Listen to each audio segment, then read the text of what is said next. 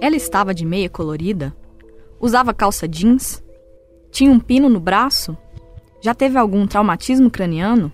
As perguntas foram feitas por um agente do IML, Instituto Médico Legal, ao ligar para a família de Diana Caroline da Silva Santos. O contato fez com que tivessem esperança de que ao menos um velório digno poderiam dar para a jovem de 32 anos, uma das 270 vítimas do rompimento da barragem da mina de Córrego do Feijão no dia 25 de janeiro de 2019, em Brumadinho, região metropolitana de Belo Horizonte. Mas o conforto provocado pela ligação durou pouco. Ao chegarem ao IML, onde peritos realizavam o trabalho de reconhecimento dos corpos resgatados, os familiares de Diana receberam apenas uma caixa. Dentro dela, um pé da funcionária da mineradora Vale, identificado graças a um cruzamento de DNA do membro com o da saliva de Heitor, o filho de oito meses de quem ela se despediu no dia da tragédia para voltar ao trabalho pela primeira vez, desde que havia dado à luz. Por estar nas imediações do restaurante e dos escritórios da mineradora, Diana faz parte do grupo de vítimas que teve seus corpos dilacerados pela violência do impacto da lama nos primeiros quilômetros. Eu sou Fábio Correa. Eu sou Jéssica Almeida e este é o Tempo Hábil, podcast do jornal O Tempo, que toda quinta-feira, a partir das três da tarde, traz assuntos relacionados a Minas Gerais ou um olhar mineiro sobre questões mais amplas.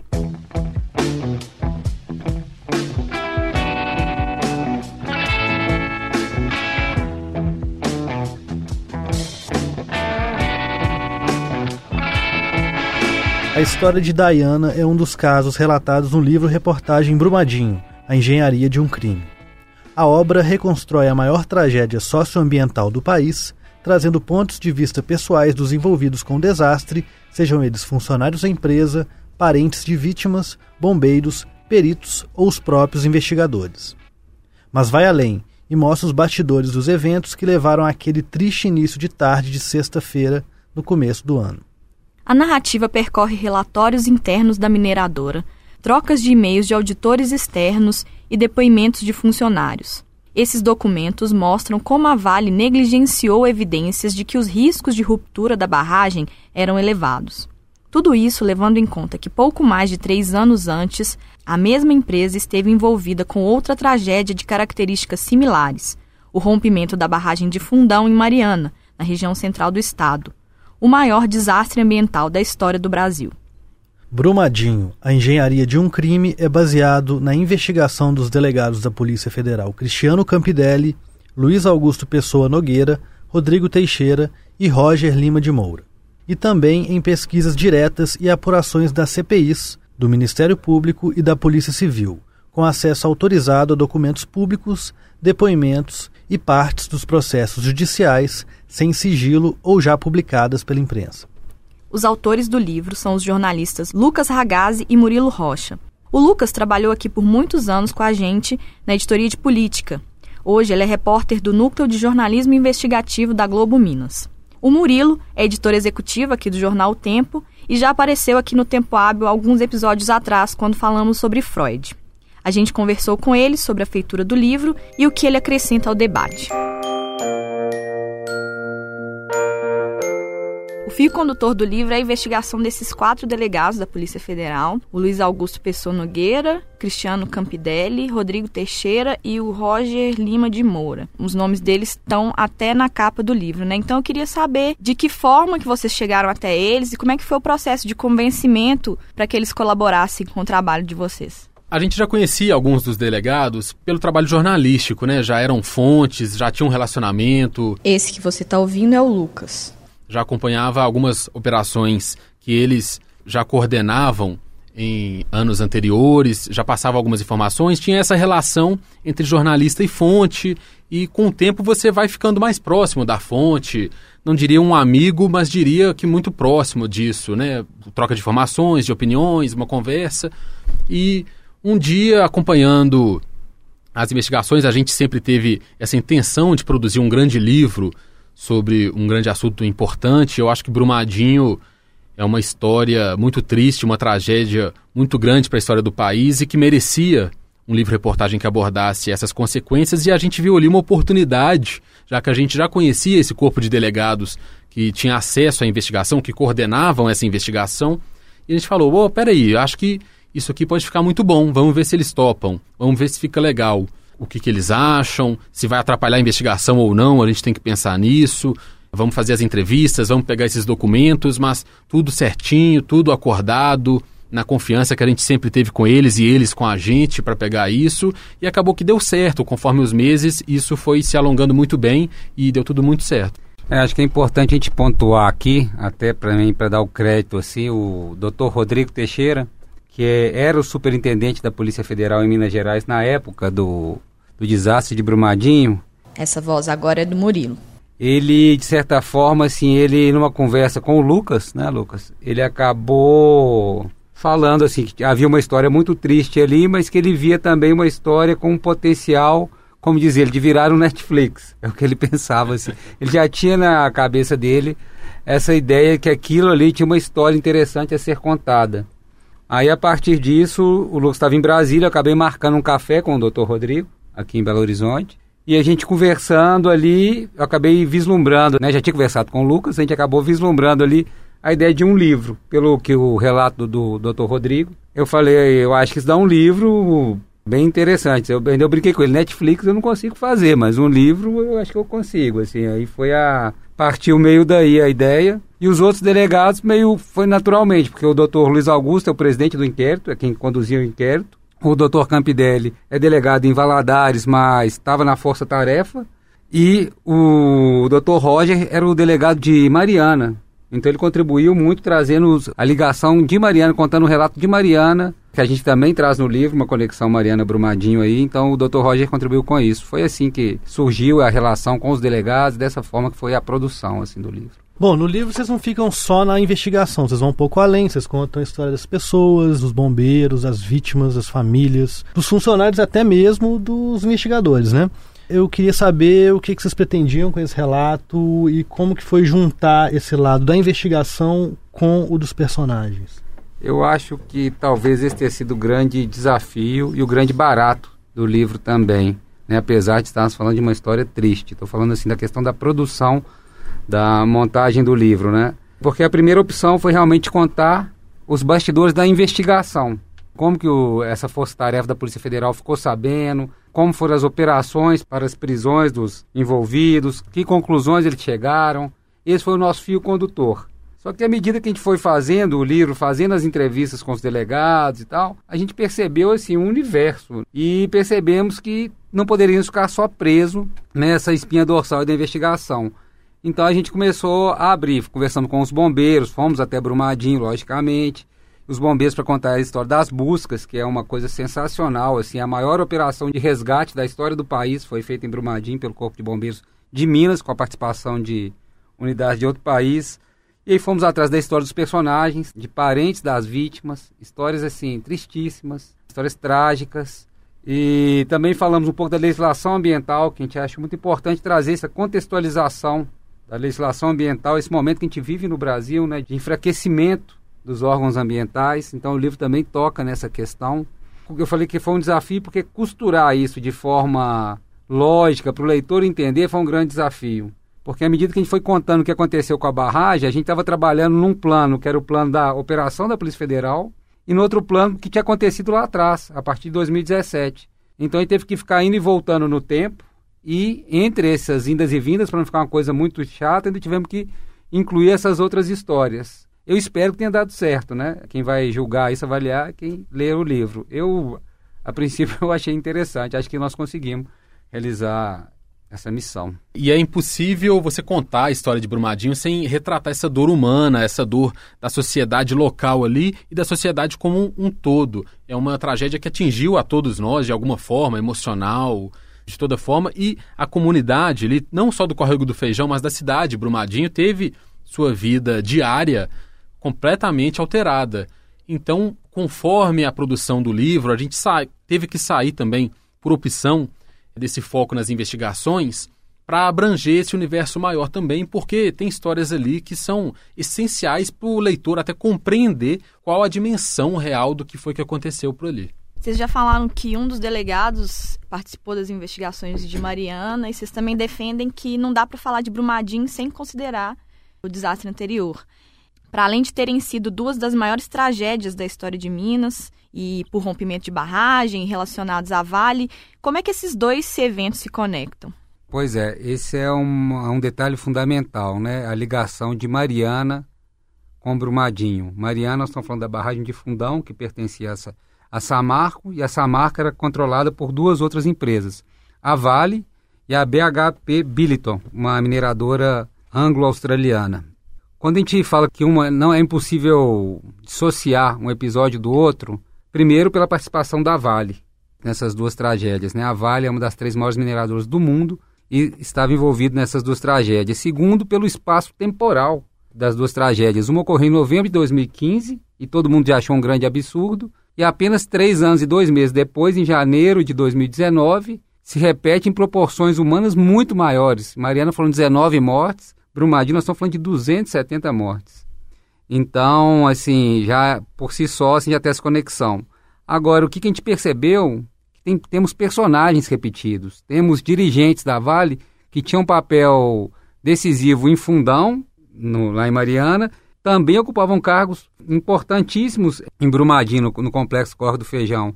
E a questão também da repetição dos erros, de subestimar alertas, de ignorar fiscalizações, enfim, também e da omissão do poder público. Isso também é, é muito claro, assim como que é um setor autorregulado. As mineradoras decidem, fazem o que querem. O poder público apenas carimba, dá aval, assim. Ele não realmente fiscaliza porque não tem estrutura e também porque não tem competência mesmo. Assim, as mineradoras elas criam, produzem um volume muito grande, porque elas são várias unidades, então de documentação e o poder público apenas carimba em nível estadual, em nível federal. Então, é assim, é realmente é impensável ter ocorrido Brumadinho depois de Mariana e é impossível não conectar as duas tragédias. E eu acho que é essencial também essa conexão com Mariana, porque é surpreendente, o leitor vai perceber isso ao ler, pegando os documentos, as trocas de e-mails, as mensagens ainda exclusivas que estão no livro, como que eles deixaram isso continuar sendo feito na mina do, de Brumadinho sendo que Mariana já tinha acontecido. Subestimar esses erros é uma coisa impensável. Pela perda humana que aconteceu em Mariana, pela perda biológica, os danos ao meio ambiente irreparáveis que aconteceram em Mariana, e mesmo assim eles ignoraram tudo que vinha sendo feito ao longo dos anos, mesmo depois de Mariana. É um ponto que o leitor tem sempre que deixar isso contextualizado. E esse livro não é só para o momento agora, mas é um documento que vai ficar para os próximos anos também daqui a 50 anos, vai ser importante a pessoa ler e entender, poxa, Mariana tinha acontecido há poucos anos. Como é que eles ignoraram isso ou subestimaram isso? Se tivesse 1% de risco, já era algo para ser reparado. Eles já sabiam, já tinham sofrido recentemente com uma tragédia semelhante. Então, essa é uma questão que eu acho imperdoável que o leitor vai perceber também na leitura do livro. Quem estava de fora dificilmente enxergaria isso que vocês falaram agora. O que vocês mostram no livro também é que a Vale conseguiu, de certa forma até satisfatória, recuperar essas perdas financeiras na bolsa, nos lucros, depois de Mariana. Isso também aconteceu de certa forma agora e vem acontecendo após Brumadinho, com a queda da produção do minério, o aumento do preço do minério de ferro. Ela tá, tem recuperado isso. O que, que eles fizeram que, entre aspas, limpou a barra deles? Esse é um capítulo bem interessante que tem no livro, que é justamente a gente conta o que ocorreu no interior da Vale e a, no próprio mundo da mineração em Minas Gerais entre os anos de 2000, entre novembro de 2015 e janeiro de 2019. Logo após a tragédia de Mariana, as ações da Vale despencam. A empresa também amarga uma queda do valor dela no mercado gigantesco. Ela vinha numa ascensão e depois de Mariana ela começa a ter uma queda gigantesca no mercado, que acaba culminando em 2017, inclusive com a troca do presidente, que já seria, já seria o fim do mandato. O presidente mas acaba trocando pelo Fábio Schwarzman, que era um homem de mercado. Ele vinha da Clabin. E então a gente mostra assim como que a Vale aos poucos, depois de Mariana, ela começou a construir junto à sociedade, ao mercado, uma nova imagem e ela começou economicamente também com uma nova estratégia. Ela começou a vender minas, vender equipamentos, enfim. Ela começou a ficar uma, ela começou a dar solvência em parte do seu patrimônio, e começou assim a tentar mostrar que estava mudando. Até internamente ela adota umas, umas medidas de segurança, ela cria um sistema que chama Sistema de Gestão de Riscos, riscos geotécnicos, para poder tentar controlar. Mas assim, o que a gente começa a perceber quando estava apurando é que era uma imagem muito para fora. Ela estava vendendo essa imagem para o mercado, mas internamente ela convivia com os problemas de segurança, ela sabia que não estava, em alguns casos, como o complexo lá do Corte Feijão, em outras minas que agora estão com problemas também, a Vale já sabia que não não estava atendendo a segurança satisfatória. Mas ela vendia para o mercado uma imagem sensacional, que estava em franca expansão e o mercado estava acreditando nisso. Então a empresa foi crescendo e chega em 2017, 2018, não, não sei, o, o Fábio Schwartzman cita essa entrevista que ele dá para a revista Isto É, não é, Lucas? Agosto de 2018. Ele dá uma entrevista para Isto É falando que apenas uma hecatombe, sei lá, uma catástrofe, impediria o crescimento da Vale. Ele fala isso, assim, logicamente ele não estava imaginando que ocorreria, mas logo depois realmente vem uma hecatombe, que foi o rompimento da barragem de Brumadinho, interrompe esse crescimento. É engraçado que nesse período ela conta meio com a vou usar um termo meio pesado aqui, mas a conivência da sociedade. Ela conta com a conivência do setor político, de quem ela era uma grande fiadora das campanhas eleitorais, de deputados, senadores, governadores, presidentes. Ela conta com a conivência do empresariado mineiro. A FIENG é uma grande patrocinadora dessa recuperação da Vale. Por quê? Porque Minas tem uma dependência gigante da extração do minério de ferro. Então as pessoas meio fecharam os olhos também para essa questão da segurança, porque precisava, vamos dizer, o mercado da mineração precisava ressuscitar a qualquer custo. Então todo mundo meio, não, Mariana foi uma coisa isolada, vamos crescer de novo. Então todo mundo fez meio vista grossa, enfim, deu no que deu. Né? O resultado, infelizmente, está aí. Esse é um capítulo muito interessante. É, além disso que o Murilo falou já, dessa reinvenção da imagem da Vale, dessa pregação da segurança das barragens, há uma série de entrevistas que eles definem isso muito bem, o quanto as barragens são seguras, eles aprenderam muito com Mariana, como que muda esse sentimento. Além dessas mudanças internas também, a Vale acabou se aproveitando de um contexto sociopolítico que aconteceu não só no Brasil, mas na América Latina, principalmente. A gente lembra que após o desastre em Mariana, aconteceram uma série de eventos muito chamativos, o impeachment, as marchas na rua, muita coisa. O ambiente político, o clima político era muito pesado. Isso o próprio noticiário acabou atropelando e deixando fora da pressão popular o que aconteceu em Mariana. A gente lembra que até as casas legislativas, a Assembleia de Minas, a Câmara, ninguém criou uma CPI igual foi feito agora em Brumadinho. No máximo que foi criado foi uma comissão externa na Assembleia que propôs algumas mudanças nas regras e mesmo essas mudanças são polêmicas, parte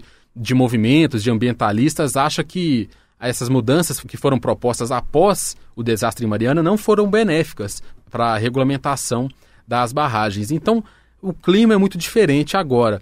Fora que também a Vale se aproveitou de algumas mudanças de mercado que foram essenciais para elas crescerem. O preço do minério, na data da tragédia em Mariana, estava muito baixo, mundialmente não por causa da tragédia, mas estava muito baixo. Eles vinham de alguns meses de queda, inclusive na bolsa de valores. E com o tempo, em 2016 e 2017 principalmente, o preço mundial do minério de ferro aumentou muito. Isso vale aliada a essa mudança de imagem, a essas propostas, a essas entrevistas, teve um grande aumento no valor de mercado e uma coisa leva a outra. Importante frisar também, no livro tem mais detalhes, muitos detalhes acerca dessa parte, a inauguração de alguns estabelecimentos novos da Vale, eu cito principalmente a mina Eliezer, no Pará, que tem um minério muito mais rico, muito mais, muito mais produtivo, uma pureza de minério muito melhor do que a de outros países. E ela foi inaugurada no final de 2017, o que acarretou em mais valor de mercado. Então a Vale acabou se beneficiando de muitas consequências ali, às vezes até indiretas, coisas que não tinham relação com a tragédia para voltar a crescer e eles chegaram em janeiro de 2019 com um valor de mercado, com uma reputação muito boa.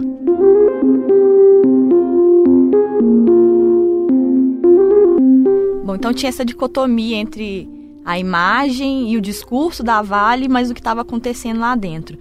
No sétimo capítulo do livro, que me parece um dos mais cruciais, ele chama A Barragem é Insegura e a Vale sabe disso.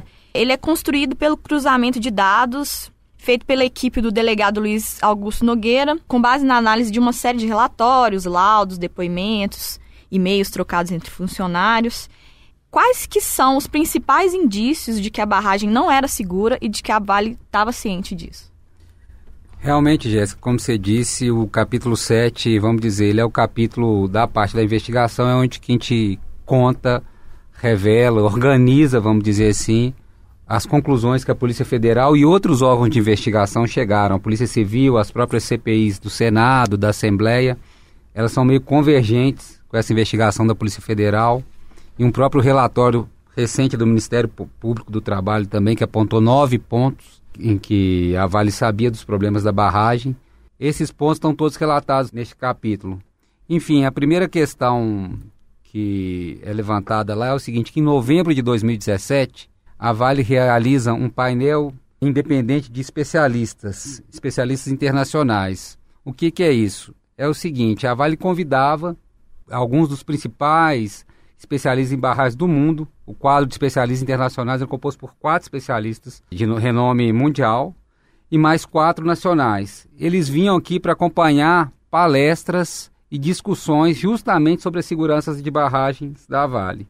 Pois bem, em novembro de 2017, num seminário realizado aqui em Belo Horizonte, num hotel no Belvedere, uma consultora de uma empresa chamada Pótomos, que prestava assessoria para a Vale, essa consultora ela pega e fala que a barragem 1 da mina do Corre do Feijão, que é a barragem que se rompeu, que viria a se romper, né? Ela pega e fala o seguinte, que essa barragem ela apresentava um fator de segurança abaixo do mínimo recomendado mundialmente. Até então ninguém nunca tinha falado isso. Essa consultora fala isso. Ela falou, essa barragem ela tem um nível de segurança numa condição específica que ele está abaixo do recomendado mundialmente. A partir dali, a Vale sabe disso, as outras empresas que prestavam assessoria para a Vale, inclusive a, alemã Tuvisud, que tem um papel fundamental na história, também sabe disso. E elas vão ignorando esse fator de segurança abaixo do recomendado. Inclusive, em janeiro de 2019, quando a barragem rompe, o fator de segurança da barragem 1 ainda é abaixo do mínimo recomendado. Ou seja, de novembro de 2017 a janeiro de 2019, essa barragem trabalha com fator de segurança abaixo do recomendado mundialmente e todo mundo, todo mundo não, mas assim, o corpo técnico da Vale envolvido diretamente na gestão da barragem sabe disso. A Tuvisud sabe disso. A Pótamos, que é uma outra empresa, sabe disso. A Tractebel, outra empresa que prestou consultoria, sabe disso. Ou seja, muita gente sabia disso.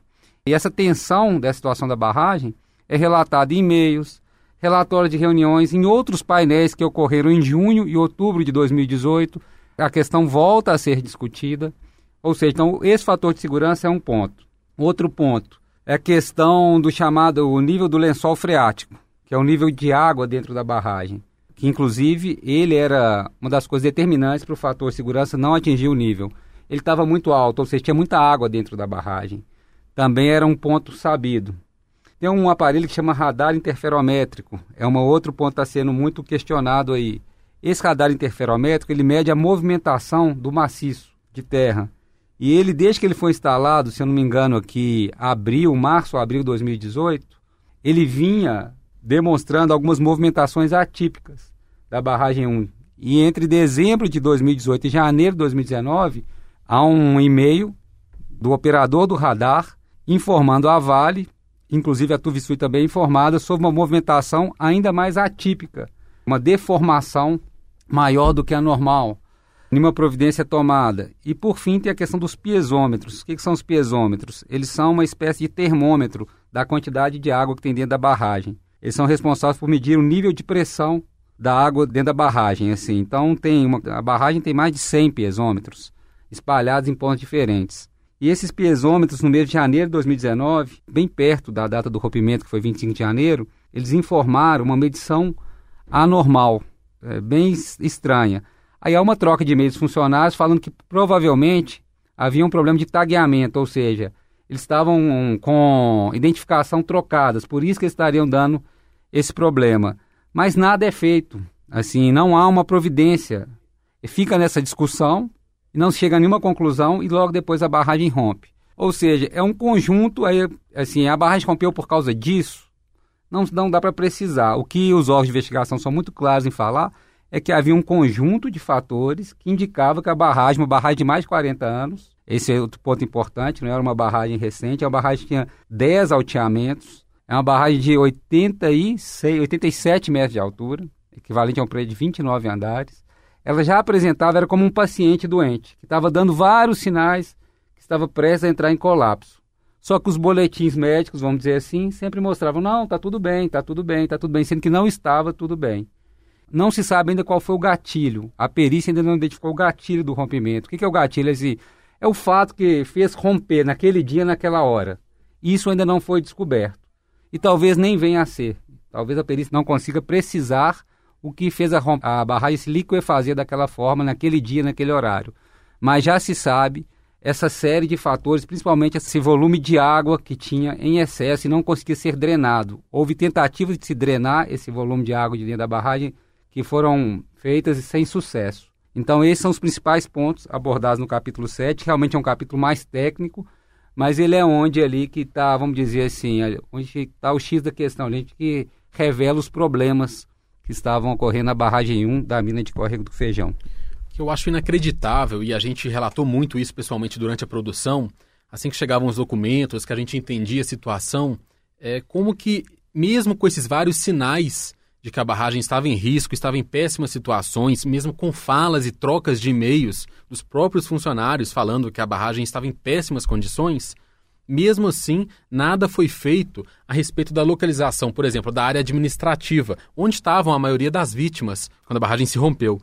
Isso é um ponto muito crítico nessa situação, porque eles já sabiam que essa barragem tinha riscos, eles já tinham estudos de onde a barragem ia atingir, por onde ela passaria, caso ela se rompesse. Eles já sabiam então que ela tinha riscos de se romper, por onde ela passava, sabiam que atingiria centenas de pessoas, que geraria mortes, muitas mortes, e mesmo assim nada foi feito, nem que seja o delegado Luiz Augusto Pessoa Nogueira fala muito disso. Se eles tivessem trocado a disposição do local de trabalho ali, a área administrativa de local, às vezes a barragem se romperia de qualquer forma, mas não geraria o dano humano que foi feito, apenas o dano ambiental, que também é absurdo, que é um crime, que, assim como Mariana, vai ser difícil recuperar a região, mas pelo menos não geraria tantas mortes igual gerou. Então, essa é uma coisa que o leitor, quando ele entender todos esses avisos, quando ele for seguindo nessa linha do tempo, dessas situações precárias na barragem é também é de revoltar, ele vai ficar revoltado. Só para situar quem está nos ouvindo, quando a gente fala da localização do centro administrativo da Vale, que é onde estava a maioria das vítimas, ele estava localizado logo abaixo da barragem. Eles falam jusante, ou seja, é logo abaixo da barragem. Para você ter uma ideia, quando ela se rompe, a lama que sai dessa barragem, equivalente a 4.200 piscinas olímpicas de 50 metros e 2 metros de profundidade, vocês imaginam o que é isso?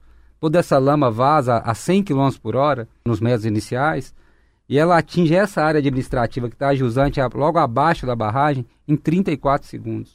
Ou seja, não, não, dá tempo de ninguém escapar, né? Isso é uma coisa muito importante, porque se for comparar com Mariana, onde morreram 19 pessoas, Mariana vazou cinco vezes mais lama. A tragédia ambiental de Mariana é muito maior, porque a barragem de fundo era muito maior, é cinco vezes maior que a barragem de Corte do Feijão.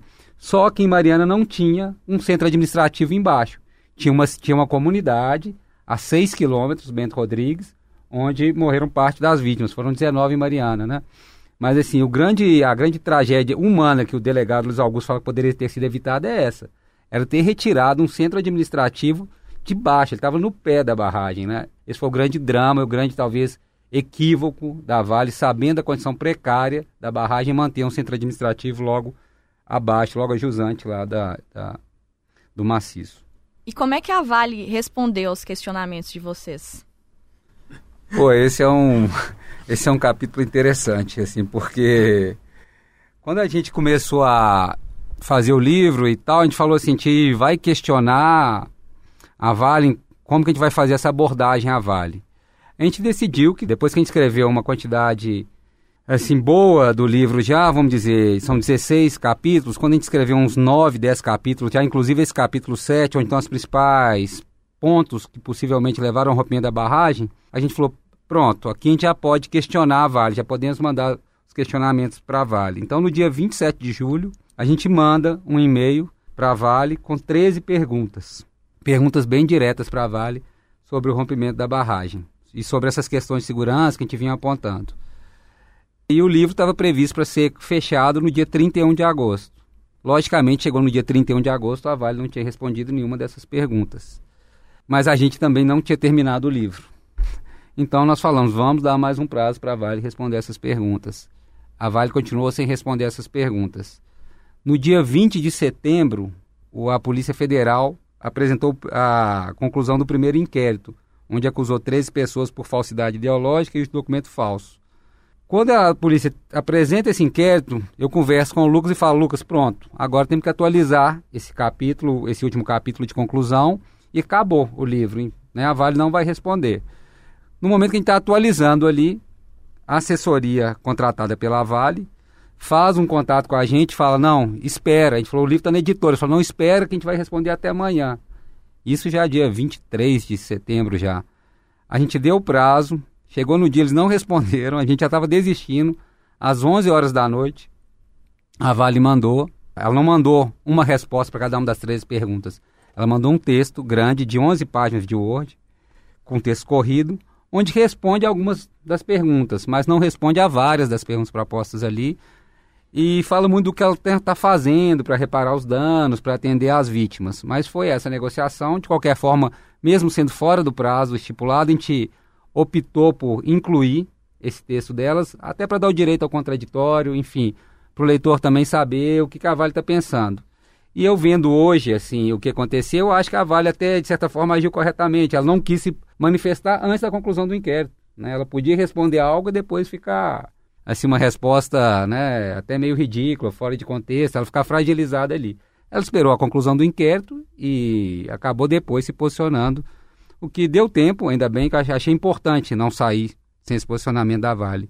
Ajuda, é bom para o livro, é bom para como é um, um livro reportagem, jornalismo investigativo, acho que é muito importante ter dado espaço para a Vale se manifestar. Vocês falam numa espécie de prólogo do, do livro, do processo. Estavam juntos a muitas pilhas de papéis, de documentos, muitas xícaras de café. E o livro saiu bem rápido sete meses após o desastre. Como? Como que vocês conseguiram escrever tão rápido? É, foi uma produção rápida mesmo, quando você compara com outros livros. E teve algumas situações. Eu estava morando em Brasília quando a gente começou a produzir, não conseguia reunir com o Murilo durante a semana, não conseguia encontrar com as fontes pessoalmente aqui em Minas durante a semana. Então isso foi acabou sendo impeditivo no início, mas a apuração continuou com algumas pessoas em Brasília, aproveitando que eu já estava lá na capital, por telefone, lendo muitos documentos, né? A gente passou aí noites lendo os primeiros relatórios, as primeiras trocas de e-mails, todo o material que foi sendo aprendido, foi acontecendo a investigação junto com a nossa produção do livro e sempre necessitando pegar o máximo de informações que chegava para a gente. Foi mesmo um trabalho muito árduo. A gente brinca aí com o café porque foram noites que eu e o Murilo a gente trocava mensagem 4 horas da manhã, assim. Às vezes a gente nem percebia o quão tarde estava para acordar ali daqui a pouco para ir trabalhar fora do livro, né, no, no nosso batente diário. E foi uma coisa impressionante mesmo. Eu acho que a gente conseguiu essa façanha de produzir um livro mais rápido porque a gente não precisou contar, por exemplo, com a nossa imaginação foi uma produção de fatos reais ali, com a produção da investigação, com entrevistas com personagens, contando histórias que já estavam ali e estavam precisando ser contadas, estavam precisando ser investigadas, pessoas precisando ser ouvidas. Então acho que isso auxiliou a gente a conseguir produzir esse livro em um tempo menor do que o normal para o mercado editorial está acostumado. Sim, foi um desafio produzir esse curso espaço de tempo. Eu acho que talvez isso eu estou satisfeito com o resultado, mas eu fico pensando, ah, poderia ter mais história de vítimas, poderia, vão aparecer mais coisas sobre o rompimento da barragem, com certeza, vão aparecer mais coisas. Mas eu acho que o livro, como o Lucas já disse, é o retrato de um momento, um momento da investigação, e desse ponto estou satisfeito. Foi realmente foram noites viradas, dias inteiros de trabalho, muita ansiedade, muito estresse, mas também um prazer de ver o livro realizado. Enfim, e, e, como foi um livro realizado também por duas pessoas, isso facilitou, né? Você acaba ganhando mais agilidade, mas também um desgaste, né? Ainda bem que foi pouco tempo, né, Lucas? Acho que o Lucas não estava mais me suportando, nem eu a ele. amizade? não, não, pelo contrário. teve uns momentos de estresse aí, mas eu tô precisando de umas férias dele, acredito que ele de mim aí, mas fortaleceu a, a amizade e a admiração profissional, sem dúvida. E como que o fato de vocês serem jornalistas mineiros, ou seja, de estarem acompanhando isso diariamente, desde lá de Mariana, enfim, como que isso facilitou ou dificultou o processo? Eu acredito que tenha só facilitado o processo. Estou falando por mim, depois o Lucas pode falar por ele aqui. Primeiro, esse ponto que você falou. Eu já tinha acompanhado a tragédia de Mariana, já tinha um conhecimento grande daquela tragédia de Mariana. E depois estava aqui, né, como editor executivo do jornal O Tempo, quando ocorre essa tragédia de Brumadinho. Então, também participamos, fizemos uma cobertura de intensa aqui, né, de mais de 40 dias direto de capa de jornal. Então, assim, eu estava muito por dentro. E uma coisa que a gente se sentia um pouco desafiado, que ocorreu na tragédia de Mariana, o grande livro da tragédia de Mariana, não digo que é o melhor nem pior, mas o que virou referência, é escrito pela Cristina Serra, ex-jornalista da Globo, uma ótima jornalista um livro muito bom. E muita gente questionou, pô, a imprensa mineira comeu mosca mais uma vez, uma tragédia aqui produzida por alguém de fora. O que não tem problema nenhum. Mas é estranho não ter tido um, um livro produzido por jornalistas daqui, que tem tão, jornalistas tão bons e que cobriram tão bem, por que não produzir? Então, dessa vez em Brumadinho, acabou virando um desafio também. Não, nós vamos produzir. Claro que vão ter outros livros que vão ser talvez até melhores, mais complexos, provavelmente, não sei. Mas isso não importa, a gente quis dar a nossa visão como jornalistas daqui e também, no meu caso, uma visão pessoal, assim, porque meu pai já trabalhou na mina de passagem lá em Mariana. O pai dele tem uma história da, com a mina de Morro Velho aqui em Nova Lima. Enfim, todos nós que nascemos em Minas Gerais temos de alguma forma uma ligação com a mineração. Né? Nós temos um pouco desse pó de minério aí sobre a gente, como diz o Drummond num poema dele, A Montanha Pulverizada. Acho que todos nós temos alguma. Essa história da mineração passa por nós, né? De alguma forma, direto ou indiretamente. Isso foi um certo, uma, quase que uma obrigação, vamos dizer assim, fazer esse livro, né, sendo um jornalista daqui. Eu acho que a produção desse livro, feita por jornalistas mineiros, vai gerar um efeito positivo também. Eu espero muito isso. Eu sinto que Minas Gerais, ao todo, e isso resulta em várias classes profissionais e principalmente nos jornalistas, uma, tem uma timidez intrínseca de não querer se mostrar, não querer trabalhar em, nas grandes situações, ficar esperando algo de fora para depois a gente abordar e repercutir. Eu acho que esse livro foi uma iniciativa muito boa que a gente tomou e que eu acredito que vai ter um efeito prático de resultado, pensando no jornalismo mineiro, muito bom também. Eu acho que pode levar outros colegas aqui, como o Murilo disse, não faltam bons jornalistas aqui no estado, a pegar no batente disso e pegar livros, pegar produções cinematográficas grandes aqui, contando as histórias aqui de Minas. O que não faltam são boas histórias e grandes histórias. No nosso caso, não foi uma boa história, mas foi uma história importante de ser contada, de ser investigada. Então, acho que pode ser um marco interessante para o jornalismo aqui de Minas também. Bom, a Polícia Federal indiciou três pessoas em 19 de setembro, né? Vocês já falaram um pouco sobre esse inquérito. E entre eles está os funcionários da Vale e da Tufsud também é, que é a empresa que prestou a consultoria, empresa alemã, além das próprias empresas como instituições, né, como pessoas jurídicas. Que outros desdobramentos vocês imaginam para esse caso específico? Pois bem, nesse primeiro inquérito da Polícia Federal, houve um indiciamento, como eu já disse anteriormente, por falsidade ideológica e uso de documento falso.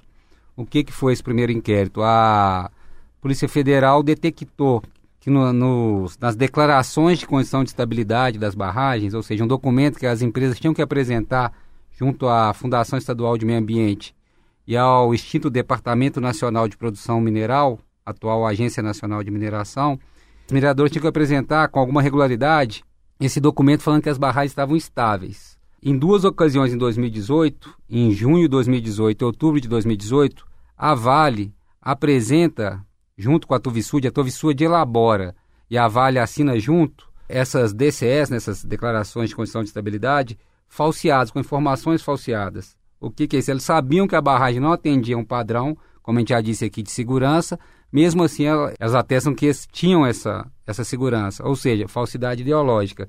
E à medida que elas apresentam esses documentos aos órgãos públicos, se constitui o crime de uso de documento falso. Então, esse foi o primeiro inquérito que resultou em sete funcionários da Vale indiciados e seis da Tuvisud. O que se espera agora são os indiciamentos por homicídio, são 270 mortes, e por crimes ambientais. O que a Polícia Federal espera concluir até o fim do ano. Mas aí é um ponto interessante que ainda está em aberto. Corre paralelamente uma investigação da Polícia Civil. E aí surge um problema de competência. Os dois órgãos não podem investigar o mesmo caso. Até podem, mas só um municiamento vai prevalecer. Então a justiça vai decidir, ao final aí do processo, ainda não sabe quando, se vai prevalecer a investigação da Polícia Civil ou a investigação da Polícia Federal. E por que, que isso é importante? No caso de documento falso e uso de falsidade ideológica, há um consenso. Nos crimes ambientais, há um consenso. Mas no caso de homicídio, até agora não há um consenso entre as duas corporações. A Polícia Civil aposta até então na questão do homicídio com dolo eventual, ou seja, não há intenção de matar, mas se assume o risco de matar. A Polícia Civil acredita que a Vale assumiu esse risco de matar quando negligenciou documentos, informações, enfim. A Polícia Federal até então trabalha apenas com homicídio culposo, não apenas, né? trabalha com homicídio culposo, ou seja, a culpa pela morte das pessoas, a culpa da Vale, da Tuvisud, pela morte das 270 pessoas. Segundo a Polícia Federal, ela só pode falar se houve, se assumiu um risco de matar quando tiver a perícia falando sobre esse gatilho que provocou a ruptura, o que não tem ainda. Então, essa questão do homicídio provavelmente vai haver uma divergência entre as duas polícias e vai ficar a cargo da Justiça decidir, se, provavelmente do STJ, Superior Tribunal de Justiça, definir se é competência da Polícia Civil, da Polícia Federal o caso. Lembrando que em Mariana, quem investigou foi a Polícia Federal, porque envolveu um rio que atingia dois estados e era considerado um bem da União. E também tinham órgãos federais, como agora, envolvidos, né? Então, vamos ver, isso está na mão da Justiça agora, essa definição.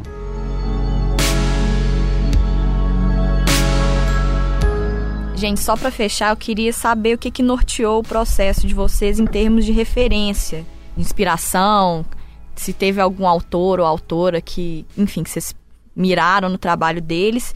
E também no prólogo vocês dizem que não tem intenção de busca por punitivismo, nem vingança, nem por heróis ou vilões. Então, o Lucas até falou um pouquinho antes na conversa sobre o que, que o livro vai ser daqui a 50 anos. O que, que vocês esperam da publicação desse livro como legado? Murilo citou anteriormente o livro da Cristina Serra sobre Mariana, que é um livro muito bom, muito interessante, mas que tem uma pegada diferente da que a gente produziu em Brumadinho, Engenharia de um Crime. O livro da Cristina Serra eu acho que trata mais de histórias pessoais, mais de personagens, né? E o nosso tem essa pegada mais de um thriller, de, do dia a dia da investigação, dos bastidores, com capítulos com histórias de personagens também, né? É claro que fica, acaba só um livro de investigação, pode não agradar todo mundo, então tem histórias assim, personagens, pessoas atingidas, pessoas que participavam do dia a dia ali do complexo minerário, que agregam muito bem a esse livro. Agora, quanto a autores também, além da Cristina Serra, que a gente admira muito, a gente leu o livro, a gente acompanhou bastante, tentou até contato com ela para tirar algumas questões. Eu, particularmente, o Murilo tem outros também que ele admira. Eu vou citar um que eu gosto muito dos livros, um jornalista brasileiro, o Pedro Dória, que eu acho que tem produções excelentes de contando não só questões históricas, mas também ele conta de uma maneira muito envolvente. Eu acho que a gente tentou um modelo semelhante a esse livro, até para o leitor gostar, se ficar entusiasmado ao ler, pegar aquele clima quente das investigações do dia a dia. Eu acho que a gente fez isso muito bem. Agora, quanto a daqui a 50 anos, eu acredito muito que esse livro vai se tornar um documento para não só mostrar, olha, não, não só entender o que aconteceu, olha, isso foi o que aconteceu, isso foi o que gerou, mas também para evitar também uma alerta. Olha só o que, que o descaso do poder público fez em Brumadinho, o que, que a falta da presença dessas entidades fiscalizadoras, até da imprensa também, vamos pensar na gente também. Será que se a cobertura depois de Mariana tivesse sido diferente a gente poderia ter evitado Brumadinho? Será que a gente está pressionando da maneira certa como as barragens são feitas e, e, geridas aqui no Estado e no Brasil? Então, assim, eu acho que é um livro que vai suscitar um debate muito interessante que eu tenho, eu sou otimista, eu sou uma pessoa otimista. Eu acho que esse livro pode ser um ponto muito importante aí na, na questão da mineração no Brasil. Eu vou começar falando dessa questão das influências, né? É o meu primeiro livro, é a minha primeira experiência. E eu acho que quando a gente escreve não tem jeito, né? A gente acaba usando tudo que a gente já leu na vida. Como é um livro reportagem, claramente você se espelha em alguns livros reportagens que você já leu. Mas coube a mim fazer meio a abertura do livro e eu acabou que quando eu fui escrever o capítulo 1, que a gente descreve mais ou menos o cenário do rompimento da barragem, eu acabei me inspirando em dois livros que não tem nada a ver de reportagem. Um é o livro Drible, do Sérgio Rodrigues, onde ele descreve de forma genial o drible que o Pelé dá sobre o goleiro do Uruguai na Copa de 70, o Mazurkiewicz. Ele escreve quadro a quadro num videocassete parando e dando play o drible. Então aquilo ficou na minha cabeça. Eu li e também usei o Saramago no Evangelho sobre Jesus Cristo, também que ele descreve o quadro da crucificação de maneira brilhante. Ele vai descrever naquele quadro. E quando eu vi aquela imagem do rompimento da barragem, assim eu fiquei vendo aquilo várias vezes. E quando eu fui descrever, inevitável vir essas duas referências para descrever aquela cena, quadro a quadro, parando, mostrando, chamando a atenção do leitor para o que está acontecendo ali em diferentes momentos. Foram duas inspirações, assim, né? Ah, sem dúvida nenhuma. Mas eu acho que quando a gente vai escrevendo, a gente carrega, pelo menos no primeiro livro, talvez depois a gente cria um estilo próprio, mas no primeiro momento, a gente é meio fruto do tudo que a gente leu. E sobre o que esperar do livro, eu sou menos otimista que o Lucas. Aqui, 50 anos, acho que não vou estar nem vivo. Eu estou pensando em agora mesmo e que o livro seja um alerta. Eu acho que o, o livro é uma denúncia, na verdade, não uma denúncia contra pessoas necessariamente. Acho que é um jornalismo investigativo para denunciar uma situação. E uma situação num momento muito importante que nós estamos falando. Nós estamos gravando esse podcast aqui em outubro de 2019, onde nós vivemos um governo que ignora a questão ambiental, acha que é bobagem a questão ambiental. Então, eu acho que o livro é para marcar uma posição, assim, né? Mostrar o estrago que faz com vidas, né? Com pessoas, na vida de pessoas, estrago ambiental também, estrago econômico também faz uma postura displicente com a questão ambiental. Então, eu acho que o livro tem, se eu tenho alguma pretensão, e claro que eu tenho, é de fazer essa denúncia, de fazer esse alerta. E não para 50 anos, não, para agora. Acho que o livro tem uma função para esse momento que a gente está vivendo. Gente, obrigada pela conversa, parabéns pelo trabalho e sucesso aí no lançamento. Obrigado, Jéssica. Obrigado, Fábio, pelo convite para participar do Tempo Hábil. Obrigado, Jéssica, Fábio, foi um prazer. Obrigado ao Murilo aí também pela participação aqui com a gente.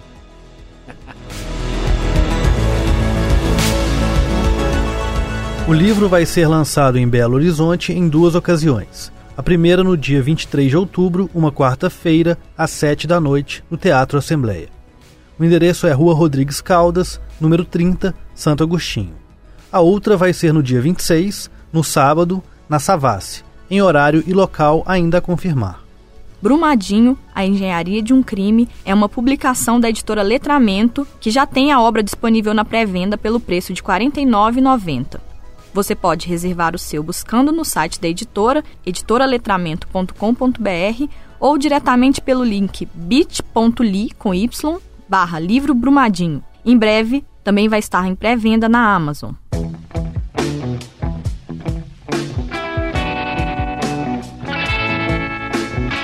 Você ouviu Tempo Hábil, podcast do jornal O Tempo, que traz toda semana assuntos relacionados a Minas Gerais ou um olhar mineiro sobre alguma questão.